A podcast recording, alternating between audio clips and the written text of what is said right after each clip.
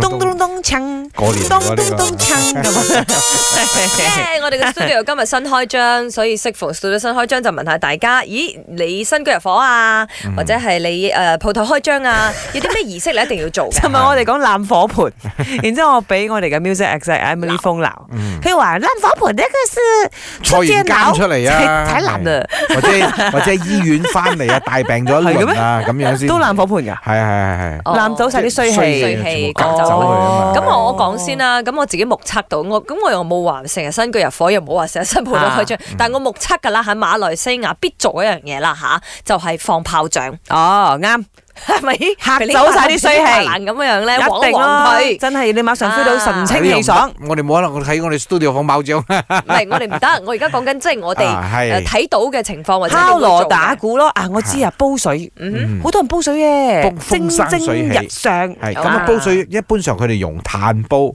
嗯咁啊點解咧？即係如果你用 gas 嘅話咧好，快煲完。係啦，用用好多 gas 啊嘛，哦可以用咁你電腦炭冇咧而家，佢哋煲埋糖水添，係甜甜食蜜湯蜜圓，風生水係起。啦咁你要炭咧，佢佢佢燒得好耐噶 嘛，佢最尾啊燒到剩翻少少炭火，佢都仲喺度滾緊嘅，就好攞到嗰個意義啊，啦。仲有啊，仲有就係撒鹽，嗯撒鹽喺嗰啲角落頭啊，撒鹽啊嗰，個係辟走邪五谷啊，米又啊，係辟邪啊！哦，好重要啊噶，OK。辟走啲掃埋掃嘢。埋咁啊哦，放埋一包咁樣。仲有一樣嘢冇師咯啊，如果你講鋪頭嗰啲啦啱啱，屋企應該冇咁誇張啦。我我仲試過一次啊！我記得買啲蘋果去喎，嗯點解嘅？哦，人未入咧，先碌啲蘋果入去。嚇，點解蘋果唔係菠蘿咧？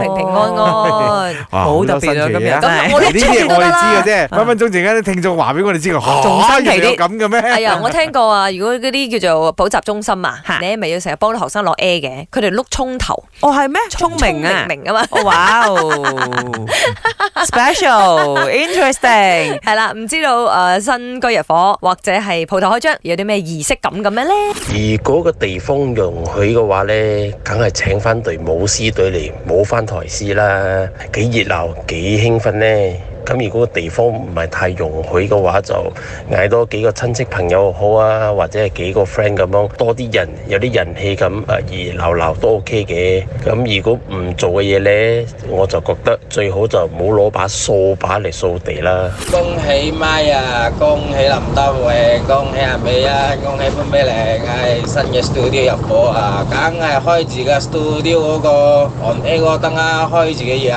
四小時開晒啲燈去，喺前途光明啊！